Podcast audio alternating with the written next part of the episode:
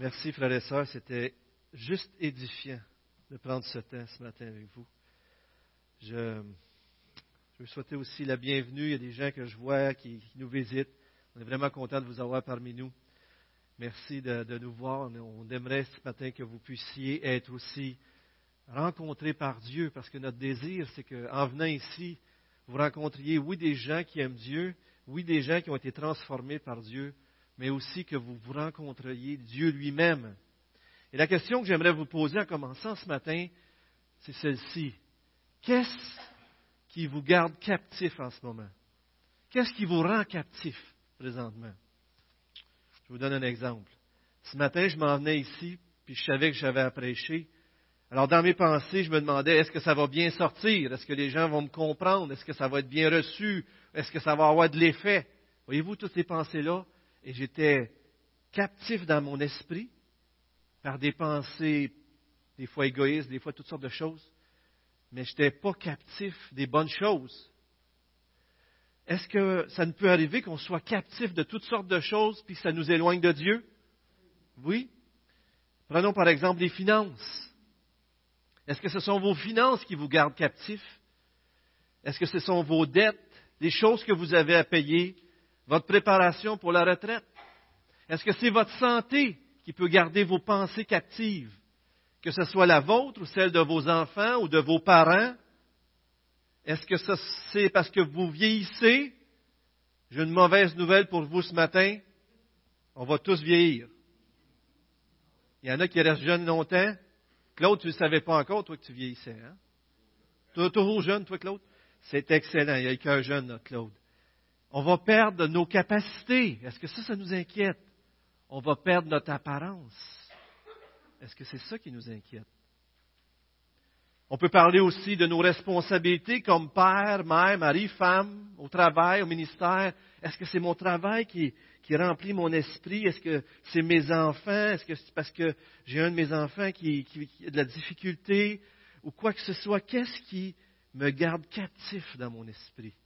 Les circonstances, mon propre mariage, ma situation, euh, euh, l'Église ou des querelles. Je suis en querelle avec quelqu'un. Nos propres péchés. Qu'est-ce qui me garde captif? Ma culpabilité, des regrets, des dommages du passé. Et ce matin, ce qu'on veut vivre, c'est la paix et la joie.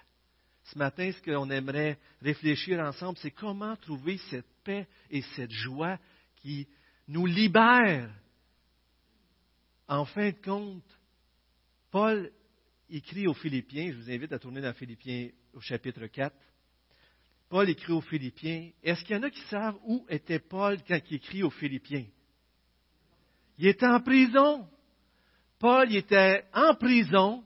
Il écrit aux Philippiens et environ 16 reprises, d'une façon ou d'une autre, il dit, il parle de la joie il parle de cet euh, aspect-là de réjouissez-vous. On va le voir aujourd'hui dans notre passage. Réjouissez-vous dans le Seigneur. Je le répète, réjouissez-vous. Voyez-vous, je vous le dis, là, puis je ne sens pas là, que vous êtes prêts à vous réjouir. Pourquoi? Parce que souvent, on est captif de d'autres choses.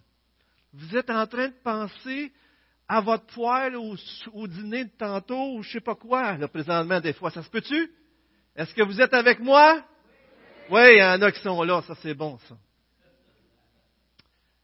Paul est en prison, il fait face à la mort. Savez-vous qu'est-ce qu'il dit? Réjouissez-vous. Même quand tu fais face à la mort, même quand il n'y a pas d'espoir devant toi, à cause de Jésus-Christ, tu peux te réjouir. Les gardiens de prison, ils devaient le regarder. C'est quoi ce gars-là? Il est un peu cinglé. Il y en a qui, à un moment donné, il a chanté. Savez-vous pourquoi il n'était pas captif de d'autres choses, Paul? Parce qu'il était captif d'une personne. Il était captif de qui? De Jésus-Christ. De quoi êtes-vous captif ce matin? Hier, moi et Nathalie et Claude Guette étaient là aussi. On était au salon funéraire euh, pour le décès de David Dupuis un ami à nous, puis euh, euh, il, a, est décédé il y a trois semaines environ. Mais les enfants ont entendu, et puis ont fait ça hier, et c'était, honnêtement, c'était extraordinaire. Les enfants ont tous participé quand vous attendez comme ça. Mais les enfants ont rendu un témoignage, et des gens qui étaient là extraordinaires, Gilles Lapierre, qui l'a coaché, qui est un ami, ils ont rendu des témoignages extraordinaires de David. Un homme de foi qui a resté fidèle jusqu'au bout. Vous l'avais dit, je le répète, je m'excuse, on a été le visiter avec Claude et Steve, et puis là, on arrive pour prier avec lui. Il était on l'a visité le mercredi, il est décédé le samedi, je crois juste pas longtemps après. Puis on arrive, on s'approche de lui pour prier. Il avait de la difficulté à se lever, Oups, parler. Il était, c'était les soins palliatifs. Et puis on arrive pour prier, puis à un moment donné, on prie, puis à un moment donné, il se met à prier. Ça se fait qu'il prie. Hein, Claude? C'était-tu extraordinaire de l'entendre prier? Il se met à prier. Puis là, il dit Merci Seigneur pour la famille. Puis là, à un moment donné, il dit Merci Seigneur pour ton amour. le gars, il est en train de mourir. Puis il est là, puis il loue le Seigneur, puis tu sens la joie, tu sens son cœur. Merci Seigneur pour ton amour. C'est comme s'il disait, tu es tellement bon Seigneur, c'est tellement bon tout ce que tu me donnes. Puis nous autres, on était là, on était là pour venir pour lui, puis tout ça, puis on l'entend prier son Dieu. Vous savez quoi? David était captif de Jésus-Christ. Puis à cause qu'il était captif de Jésus-Christ, il était libre de tout le reste.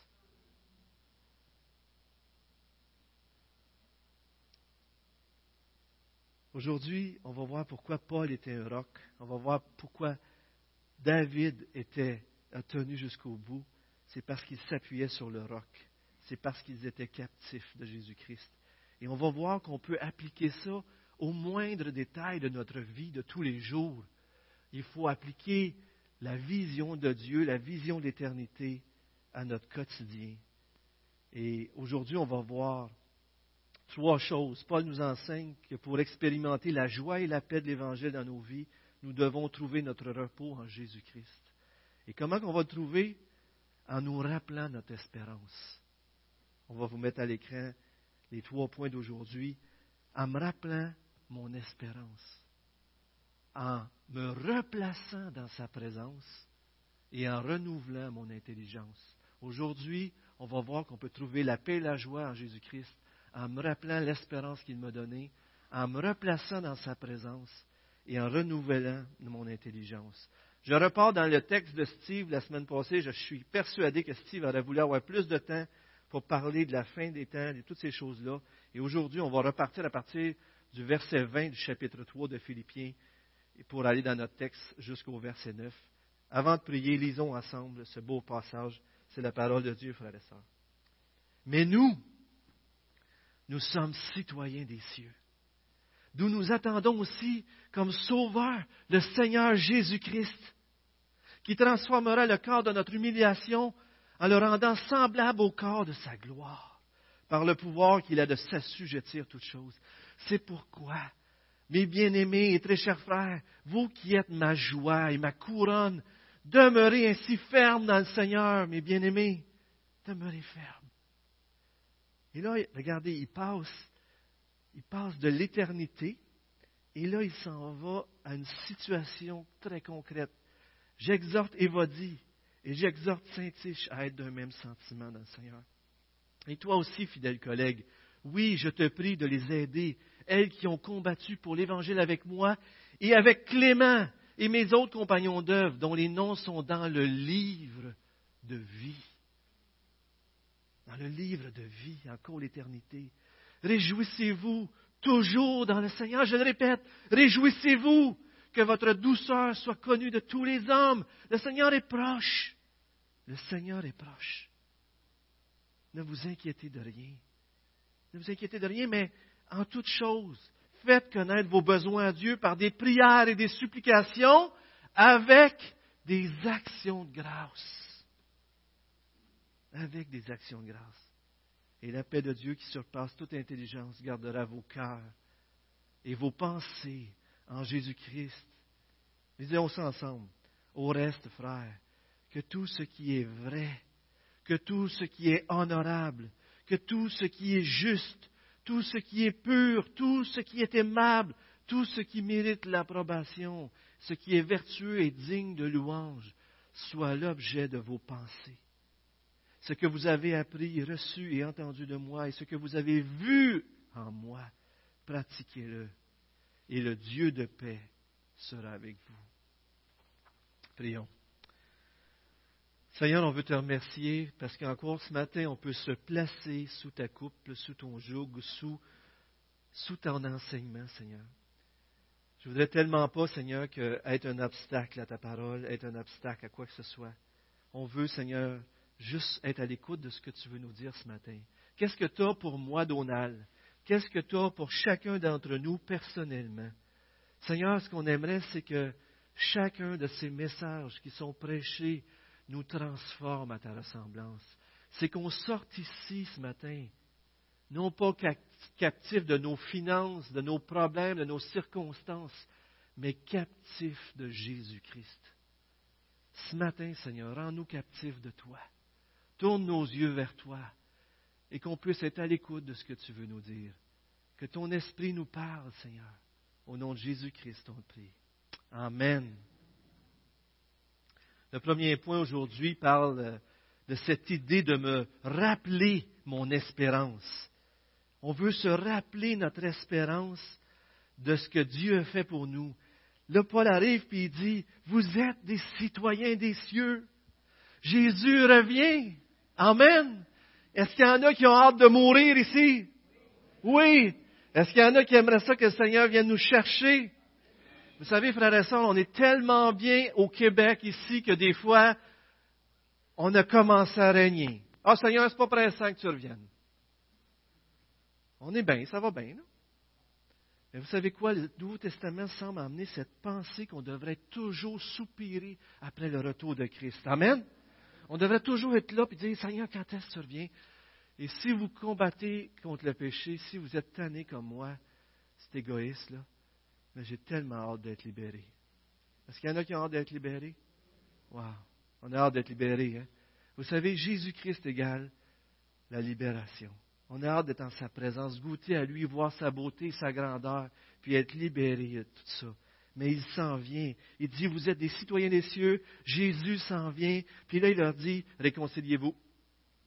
Imaginez-vous que Gilles Tessier nous écrive une lettre, puis qu'il dise, j'exhorte euh, euh, Donalda, je, vais je veux que je prenne des noms.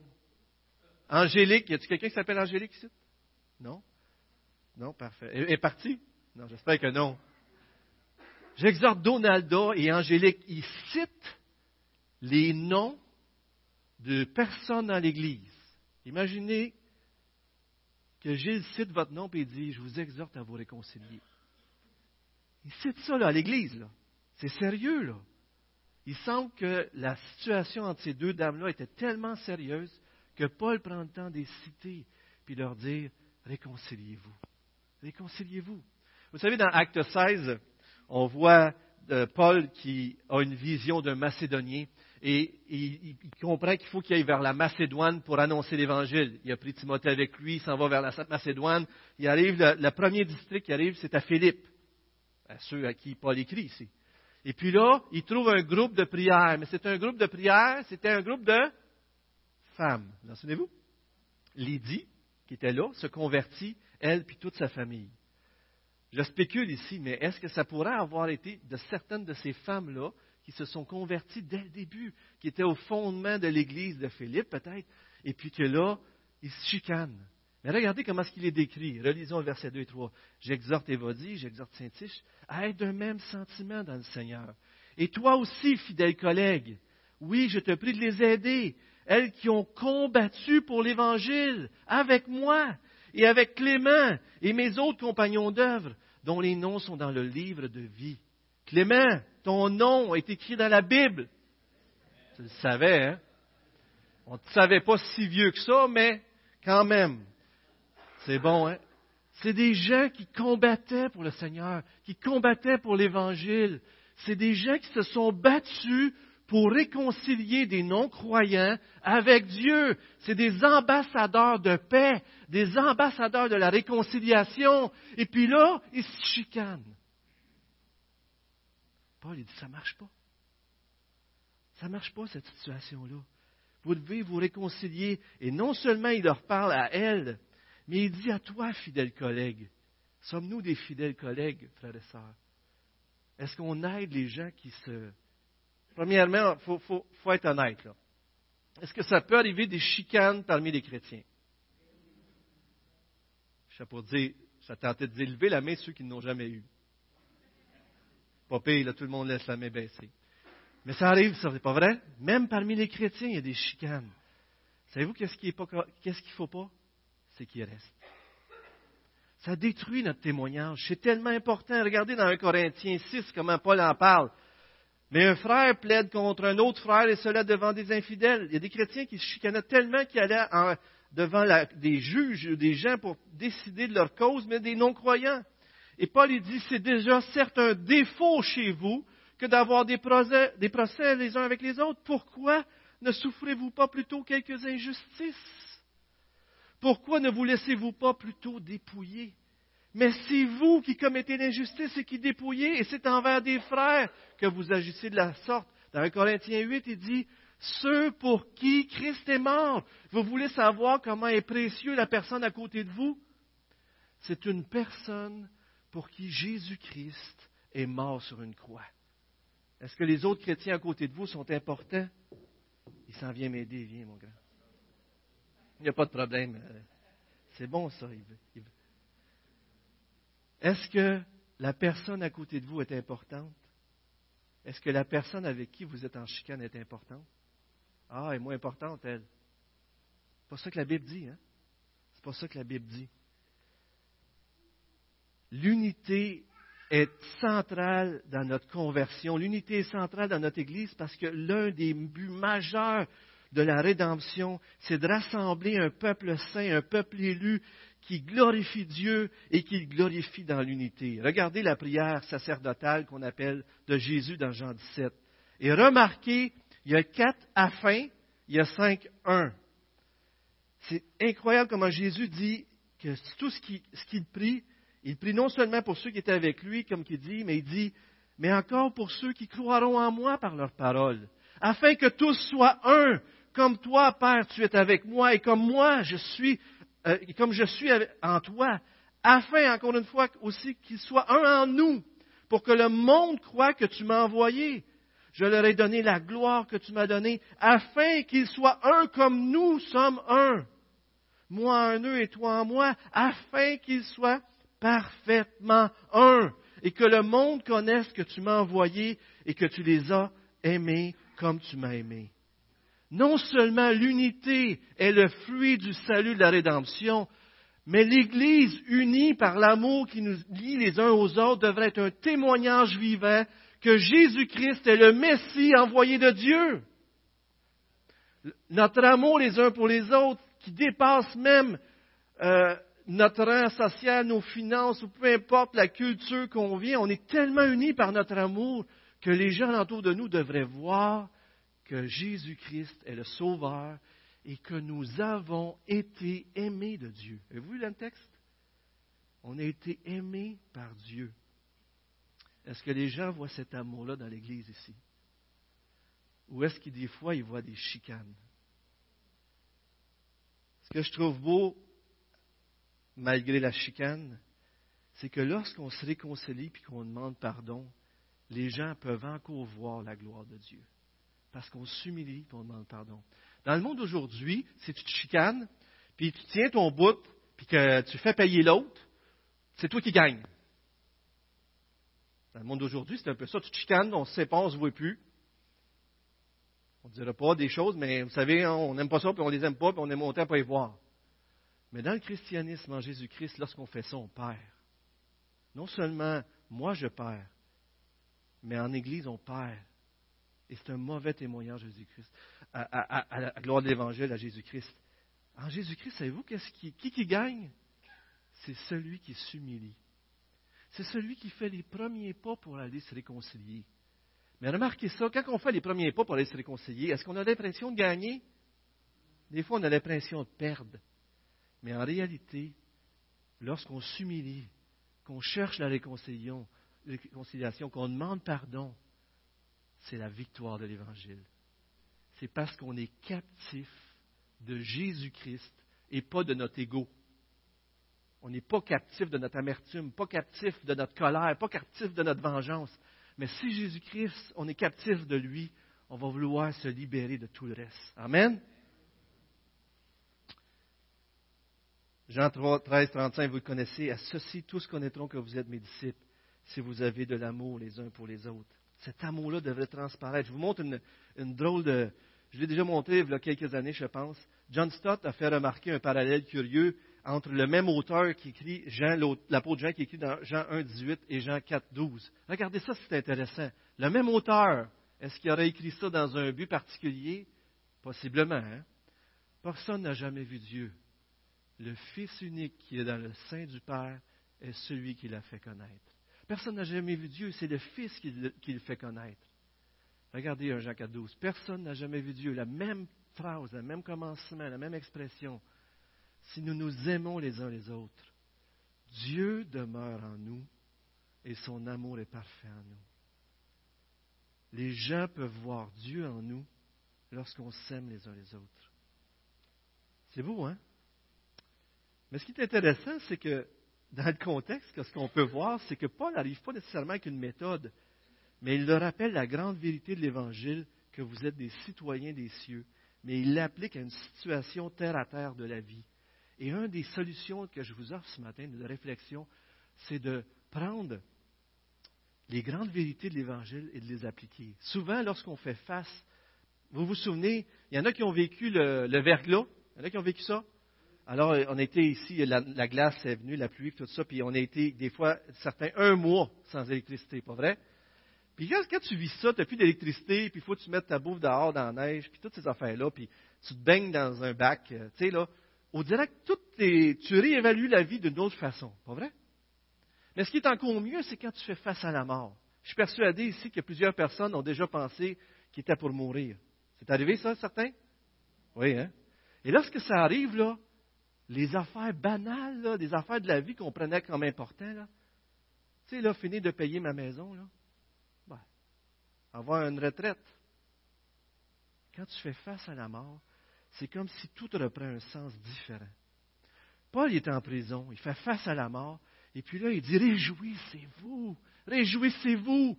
Et souvent, on oublie la grande image, on oublie qu'on est citoyen des cieux, on oublie que Jésus revient, et puis là, le gars m'a dépassé, puis là, je suis captif parce que lui, là, je vais le klaxonner, puis je vais lui faire une face.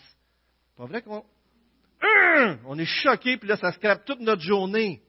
Pas vrai que c'est comme ça? En choc, là. Puis euh, je suis sûr que vous en avez vu toutes, les sortes. Mais dans l'auto, hein, on peut se choquer, c'est pas grave, personne ne nous voit. Ça, non. On oublie, on devient captif, pas de Jésus-Christ, mais de toutes sortes d'autres choses. Puis on oublie que nos petits soucis devraient être vus dans la perspective de l'éternité. Appliquer l'éternité, le grand, le grand plan de Dieu à nos quotidiens de tous les jours, et ça va changer toute notre façon de faire. On va, amener, on va voir les choses tellement différemment. Imaginez-vous que je vous dis qu'aujourd'hui, et je le souhaite à personne, vous allez rencontrer Jésus. Vous allez rencontrer Jésus tantôt. On s'en va au ciel. Pensez à une querelle que vous avez. Pensez à votre paiement de maison. Pensez à vos inquiétudes sur vos dettes. Pensez à votre enfant, ce qui vit. Pensez à votre situation de couple. Pensez à toutes ces choses-là. Vous allez rencontrer Jésus tantôt. Comment est-ce que vous voyez les choses? Ça change notre façon de voir, vous ne trouvez pas? Est-ce que je suis prête? Est-ce que je, fais ce que Dieu me demande de faire dans ces situations-là? Est-ce que je n'ai pas des raisons de me réjouir? Est-ce que je n'ai pas des raisons d'arrêter d'être inquiet, d'être anxieux? Est-ce que je n'ai pas des raisons de me réjouir continuellement? Et si ce n'est pas le cas, si j'ai des choses à régler, mais c'est une bonne réalité à se souvenir de régler les choses. Donc, rappelons-nous l'espérance auquel notre vie est attachée, le salut de Jésus-Christ. Deuxième point, en me replaçant en sa présence. Regardez les versets 4 à 7. Regardez comment le mot Seigneur, Dieu revient. Réjouissez-vous toujours dans le Seigneur. Réjouissez-vous pas dans toutes sortes de choses. Réjouissez-vous dans le Seigneur. Je le répète, réjouissez-vous que votre douceur soit connue de tous les, les hommes. Le Seigneur est proche. Il est proche. Ne vous inquiétez de rien, mais plutôt de vous inquiéter, Faites connaître en toutes choses vos besoins à qui À Dieu, par des prières et des supplications, mais un point très important, avec des actions de grâce. Avec des actions de grâce. Et la paix de Dieu, qui surpasse toute intelligence, gardera vos cœurs et vos pensées en Jésus-Christ. C'est comme si Paul nous amène un crescendo. Encore une fois, réjouissez-vous. Mais la solution qu'il nous présente ici, c'est de se placer dans la présence de Dieu, de prier. Priez, mais en rendant grâce. Déposez vos fardeaux aux pieds de Jésus. Et même si le monde semble, euh, est rempli de péchés, ça semble un endroit dangereux, on y arrive toutes sortes d'injustices, toutes sortes de choses qu'on n'est pas au contrôle, rendez grâce. Pourquoi qu'on peut rendre grâce? Si je vous demandais ce matin, pourquoi qu'on peut rendre grâce à Dieu quand ça va mal? Pourquoi on peut rendre grâce à Dieu? Parce que Dieu est souverain. Même si tout va mal, les disciples sont mis à fuir devant la, croix. Ils sont mis à fuir, mais en réalité, la plus grande sagesse, la plus grande démonstration de l'amour de Dieu, la plus grande démonstration de justice de Dieu était pour arriver devant l'affaire qui pensait que c'était la fin. Pourquoi qu'on peut se réjouir même quand ça va mal? Rappelons-nous-le ce matin. Pourquoi? Pourquoi? Hein? Dieu est au contrôle, Dieu est souverain. Qu'est-ce que vous avez d'autre pour vous réjouir? Dieu est fidèle. Les amis, vous êtes sauvés par la grâce de Dieu, vous êtes écrits dans le livre de vie. Non? J'espère que oui. Est-ce que vous avez des raisons de vous réjouir, même si vous avez un accrochage avec votre conjoint? Même si vous avez un accrochage avec un de vos enfants. Y a-t-il d'autres raisons de se réjouir? Allons-y. Vous êtes endormis? Allez-y, non? Dieu est tout-puissant. Dieu ne fait pas d'erreur. Dieu ne fait pas d'erreur. Il est au contrôle de tout. Et la situation est entre ses mains. Et vous savez, ça revient continuellement dans les Écritures, euh, dans Éphésiens 5.20, rendez continuellement grâce. Dans Thessaloniciens, quoi que vous fassiez, rendez grâce. Un peu plus loin, il dit, euh, en toute chose, rendez grâce parce que c'est la volonté de Dieu. Voyez-vous, lorsqu'on rend grâce, c'est comme si on se rend compte qu'on a des raisons, on se rend compte qu'il y a des raisons qu'on peut dire merci même quand ça va mal, que Dieu est souverain. C'est comme si la prière change notre façon de voir les choses et quand on rend grâce, ça change encore plus. En d'autres mots, lorsqu'on prie, on entre dans la présence de Dieu. Mettez des gens qui viennent se chicaner, puis là, vous leur dites, allez, on va aller prier ensemble. Ça ne les intéresse pas trop. Hein? Mais si les gens arrivent à prier, pensez-y, ça ne va pas bien dans votre cœur, puis là, vous allez prier, qu'est-ce qui se passe? Il y a un changement d'attitude, parce que là, tu es devant le Dieu de l'univers qui voit tout ton cœur, tu ne peux pas rien y cacher, il voit tous tes péchés, pas juste ceux des autres, mais il voit ton cœur et tu ne peux pas rien y cacher. Et lui est souverain et lui est mort pour tes péchés. Puis toi, tu vas commencer à te plaindre. Puis tu vas commencer à accuser tout le monde alentour de toi. Lorsqu'on arrive et on rend grâce à Dieu pour tout ce qu'il a fait, ça change la façon de voir. On revient au verset 5 qui dit euh, que votre douceur soit connue de tous les hommes. Et euh, vous pouvez lire dans, une version en anglais, euh, une certaine version, je pense c'est la King James, mais on peut aussi lire que votre modération soit connue de tous les hommes. Je trouve ça intéressant de lire M. Keller qui disait que c'est comme si Jésus disait de s'arrêter, de se réjouir ou de pleurer de nos circonstances. La modération, la saine modération, c'est d'apprendre à être content qu'on est sauvé, à être content de ce que Dieu nous a donné et que les gens devraient voir qu'on est toujours content, peu importe la situation. En fin de compte, vous souvenez-vous quand Jésus envoie ses disciples, euh, je pense c'est deux par deux, en tout cas dans Luc 10, 20, vous pouvez voir le verset qu'on va vous donner, c'est qu'il envoie ses disciples, les disciples reviennent et ils disent, Seigneur, Seigneur, les démons nous sont soumis. Vous souvenez-vous de ça? Ils sont tous contents. Les démons, ils sont soumis, ils nous obéissent. Puis là, Jésus leur dit, oui, oui, réjouissez-vous que les démons vous sont soumis. C'est ça? Oui? Non, non, non, c'est pas ça.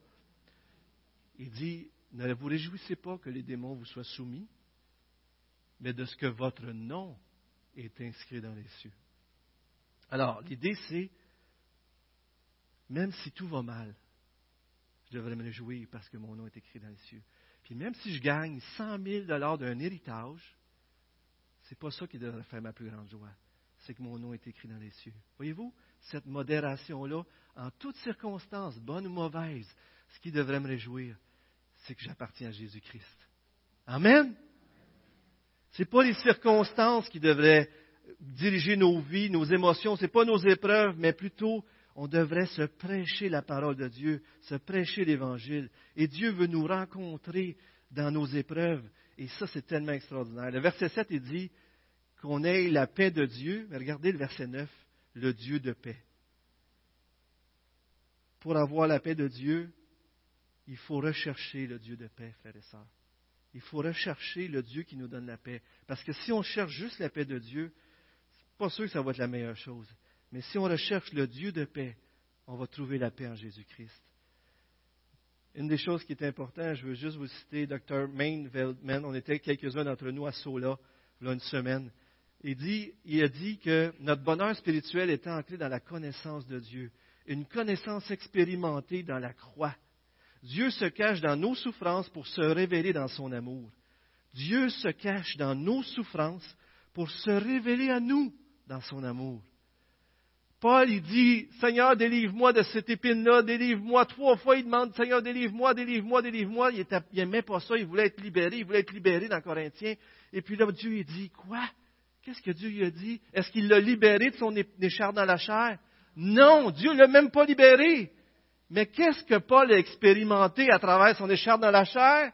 Il a rencontré Dieu d'une façon toute nouvelle. Ma grâce te suffit. Dieu, il a goûté encore plus, euh, Paul a goûté encore plus à Dieu à cause de cette épreuve-là qu'il a vécue. Comme Job, qui a vécu des épreuves extraordinaires, incroyables, puis à la fin, il a dit, mon oreille avait entendu parler de toi, mais maintenant mon œil t'a vu. Je saute au troisième point. Je peux trouver la paix et la joie en renouvelant mon intelligence. Non seulement on retrouve la paix et la joie en me rappelant l'espérance qui est attachée à notre salut, non seulement je retrouve la paix et la joie en entrant dans la présence de Dieu par la prière et l'action de grâce et en me réjouissant par la foi, mais on va trouver la joie et la paix de Dieu lorsqu'on va renouveler notre intelligence. Vous savez, on n'a pas le temps de tout prendre chaque mot vrai, honorable et toutes ces choses-là. Mais vous savez, la meilleure façon que je trouve de, résumer ce passage-là, c'est dans le fond, qu'est-ce qui est plus vrai, honorable, juste, pur, aimable, mérite l'approbation, vertueux, digne de louange que l'évangile de Jésus-Christ. Qu'est-ce qui est plus peu que Jésus, plus honorable que Jésus, et tout ce qu'il nous demande de faire? Alors, renouvelons notre intelligence par tout ce qui vient de Jésus-Christ, tout cet évangile, sa parole qui nous transforme, et on va être transformé et libéré. Cette pensée revient dans le Nouveau Testament, mais je vous montre 2 Corinthiens 10, 5, une pensée que je vous ai déjà communiquée un peu tantôt depuis le début nous renversons les raisonnements et toute hauteur qui s'élève contre la connaissance de Dieu et nous amenons toute pensée captive à l'obéissance de Christ. Des fois, on applique ça aux non-croyants. Ils sont captifs de d'autres choses que de Jésus-Christ. Est-ce que vous croyez que vous et moi, on peut être captifs de d'autres choses que Jésus-Christ dans la pratique? Heureusement, lui, il nous a, il est venu nous chercher. Mais vrai ou faux que nous autres, des fois, on a toutes sortes de choses dans notre tête qui nous empêche d'être captifs de Jésus-Christ. Vous savez, il y a des endroits dans ce monde que probablement que certains d'entre nous, on n'aimerait pas ça aller. Hein? Dans une ruelle, noire le soir, à Montréal, avec plein de déchets. Puis là, tu te dis, qu'est-ce qui va m'arriver si je passe par là? Pas vrai? Des fois, il y en a qui diraient, moi, je suis pas à l'aise d'aller dans un bar, ou moi, je suis pas à l'aise d'aller dans une mosquée, ou peu importe quoi d'autre. Parce qu'on ne sait pas ce qui pourrait nous arriver, pas vrai? Mais il y a des endroits dans nos pensées qu'on ne devrait jamais fréquenter, qu'on ne devrait jamais s'arrêter. Des pensées de dépression, des spéculations, des pensées de colère, d'amertume toutes ces choses-là. Des fois, on fréquente ces endroits-là, puis même on s'assit, pas vrai? On y demeure, puis on mijote là-dedans. ça ne nous arrive pas, ça? Il faut fuir ces endroits-là. Il faut fuir, mais il faut se rappeler une chose, c'est que notre intelligence, notre cerveau fonctionne rarement vide. Hein? C'est rarement vide là-dedans. Vous n'avez pas vécu ça, vous vous réveillez en pleine nuit, puis vous vous mettez à penser. La nuit, c'est pire. Pas vrai que c'est pire? C'est terrible la nuit. Il fait noir, puis tout. Puis là, tu te mets à penser. Puis là, tu te réveilles le matin, c'est déjà moins pire, tu sais. Mais dans la nuit, là, tu te mets à penser, puis tu dors pas. Y a-t-il quelqu'un qui vit ça? C'est juste moi? Merci qu'il y en ait d'autres que moi, merci. Bon, c'est bon ça, merci. Même avant de se coucher, on est fatigué. Puis quand on est fatigué, c'est encore pire. On est fatigué la nuit. Puis là, savez-vous quand est-ce qu'on trouve la paix? Puis on s'est levé le matin. Hey, je me suis endormi. Quand est-ce qu'on s'est levé, puis on s'est mis à lire la parole? Pas vrai que c'est comme ça? Là, on s'est mis, on se lève pas, mais on est dans notre lit, puis là, on s'est euh, L'Éternel est mon berger. Je ne manquerai de rien. Il me fait reposer dans de verts pâturages. Pas vrai, c'est ça? Non, c'est pas ça. Et là, on prie, Seigneur, viens m'aider, change mes pensées. C'est des mauvaises pensées. Puis là, voyez-vous comment on retrouve la paix et la joie? En renouvelant notre intelligence par les pensées d'Évangile, en se recentrant sur Jésus-Christ, parce que je veux être captif de Jésus-Christ. Est-ce que vous voulez être captif de Jésus-Christ? Amen. On a tellement besoin. Seigneur, viens, captive-nous. Je n'ai pas beaucoup de temps, mais je vais juste vous dire, dans, dans, les psaumes, le psaume 42, à un moment donné, je, vais juste faire ça très vite, mais le psaume 42, le psalmiste est abattu, puis il dit, il dit, j'ai soif de Dieu, puis verset 4, 42, 4, il dit, mes larmes sont le, sont le pain de mes jours comme de mes nuits. Sans cesse, on me répète, ton Dieu, où est-il donc? Il est où ton Dieu? Et puis là, on arrive au verset 6. Pourquoi donc, ô mon âme, es-tu si abattu et gémis-tu sur moi? Mets ton espoir en Dieu. Je le louerai encore car il est mon sauveur. Le psalmiste, il se parle. Il dit, arrête de t'abattre, Donald. Réjouis-toi l'Éternel. Souviens-toi qu'il est ton sauveur. Arrête de t'abattre. Vous allez au psaume 73, puis là, vous trouvez Azaf, je crois, oui. Là, il dit, c'est quoi l'affaire des méchants? Eux autres, tout va bien dans leur vie, puis moi, je chauffe. Comment ça se fait que ce sont les méchants, ceux qui ne croient pas, que leur vie va bien? Moi, je suis ton enfant, Seigneur, puis moi, ma vie va mal. Puis là, il se plaint, puis il dit, quand j'ai réfléchi là-dessus, c'était difficile, je ne comprenais rien, jusqu'à temps que je rentre dans les parvis de l'Éternel. Jusqu'à temps que je rentre dans la présence de Dieu. Et puis là, que je me souvienne du sort final du méchant. Puis là, il dit, quand je réfléchissais à ça, puis j'étais comme un animal quand je ne comprenais pas. Puis là, il dit au verset 23, mais je suis toujours avec toi. Et tu m'as saisi la main droite. Par ton conseil, tu me conduis, puis tu me prendras dans la gloire. Qui ai-je au ciel si ce n'est toi? Et que désirer d'autre sur cette terre?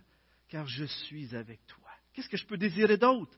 Peu importe les bonheurs circonstanciels ou les tristesses circonstancielles que vous vivez, vous avez Dieu dans votre vie, frères et sœurs. Puis là, il dit, mon bonheur à moi, c'est d'être avec l'Éternel. Lamentation, Lamentation 3, il dit à Dieu, il dit qu'il lui fait souffrir, il, dit à Dieu qu'il l'a mis à part, qu'il a mis des murs alentour de lui, il dit que ses prières n'atteignent même pas Dieu. À un moment donné, ça vaut la peine, lisez-le, puis à un moment donné, tu, m'as banni loin de la paix, je, je ne sais plus quel goût a le bonheur. Il dit, alors j'ai dit, c'en est fini de tout mon avenir, je n'espère plus rien de l'Éternel. Et puis là, un peu plus loin, il dit, tant que je me suis souvenu de mon humiliation et de ma vie errante, du poison de l'absinthe, sans cesse, je me souviens, j'en suis abattu. À chaque fois qu'il se rappelle toutes ces mauvaises choses dans sa vie, il est abattu. Puis là, il y a un tournant. Mais il dit, voici la pensée que je me rappelle à moi-même, la raison pour laquelle j'aurai de l'espérance. Non, les bontés de l'Éternel ne sont pas à leur terme et ses tendresses, ne sont pas épuisées. Il continue. au moment où il a changé sa façon de voir les choses, au moment où il a redirigé ses pensées, renouvelé son intelligence, tout a changé. Et j'aimerais ça vous parler d'Abacuc 3. Habacuc, il se fait dire que le peuple de Dieu va être puni par un peuple plus méchant qu'eux autres. Puis à un moment donné, il dit les sauterelles sont là, il y a plus, la moisson, il n'y aura pas de récolte, les brebis vont diminuer. Mais il dit, moi, je vais continuer de me réjouir dans l'éternel, malgré tout. Il savait, Dieu il a dit, c'est un prophète, il dit, ça va aller mal, il va y avoir un peuple qui va venir vous conquérir, ça va être détruit, vos moissons, tout va aller mal. Puis lui, il est là, il ne comprend pas, mais il reste encore une chose. Même si même la perspective de votre futur est négative, dans Habakkuk, il dit, je vais continuer de me réjouir en l'éternel. Amen. C'est tellement grandiose, frères et sœurs on doit faire attention où vont nos pensées. le monde est rempli de pensées obscures, négatives, remplies de peur, d'incrédulité, de péché, toutes ces pensées-là, puis Dieu dit, renouvelez votre intelligence, renouvelez-le par le Saint-Esprit, rendez-vous captifs de Jésus-Christ, méditez la parole, prenez du temps ensemble, euh, méditez les promesses, demandez à Dieu de vous éclairer sur son Fils, rendez-vous captifs en ayant un temps béni avec Dieu, en cherchant ce temps-là continuellement. Mais je termine ce matin avec cette idée que Philippe dit à son fidèle collègue, encourage-les à se réconcilier. Je vais inviter l'équipe de louange à s'avancer, bien sûr. Il dit, Paul dit à son fidèle collègue, on n'a pas le nom, il dit, encourage-les à se réconcilier. Mais vous savez quoi? Comment de fois ça a été un appel, une phrase, un ami qui m'a ramené avec une vision sur l'éternité? Frères et sœurs, Dieu nous a sauvés en communauté pour qu'en communauté on grandisse, pour qu'ensemble on s'entraide. Et si ce matin tu es ici et tu dis, je ne suis même pas capable d'essayer de rendre grâce, je ne suis même pas capable de prier, restez pas seul. Allez voir un ami, allez voir un frère, une sœur à la foi, et ensemble tournez vos yeux vers le Seigneur. Amen. Prions ensemble. Seigneur, on aurait pu continuer encore longtemps, comme à chaque fois. Mais comment est-ce qu'on a besoin d'être captif de toi? Seigneur, toutes sortes de choses peuvent captiver notre esprit aujourd'hui, demain, après-demain. Mais Seigneur, on voudrait garder les yeux fixés sur toi. On ne veut pas couler dans l'eau comme Pierre. Lorsqu'il t'a invité Pierre à marcher sur les eaux, il s'est rendu compte de la tempête et puis là, il s'est mis à caler parce qu'il n'avait plus les yeux sur toi, mais sur la tempête. Seigneur, garde nos yeux sur toi et donne-nous de fidèles collègues, d'être de fidèles collègues envers nos frères et sœurs lorsqu'on les entend, qu'ils sont abattus, découragés, ou même lorsqu'ils sont dans de grandes joies à cause de leurs circonstances, qu'on puisse se rappeler les uns les autres, Seigneur, que notre nom est écrit dans les cieux, que maintenant on a la vie éternelle, que Jésus-Christ revient et que c'est lui qui devrait faire notre plus grande joie dans nos plus grandes peines et dans nos plus grandes joies. Seigneur, c'est toi notre trésor, c'est toi notre joie, c'est toi notre paix. Rends-moi, rends-nous, rends cette, Église captif de Jésus-Christ pour ta plus grande gloire. Amen.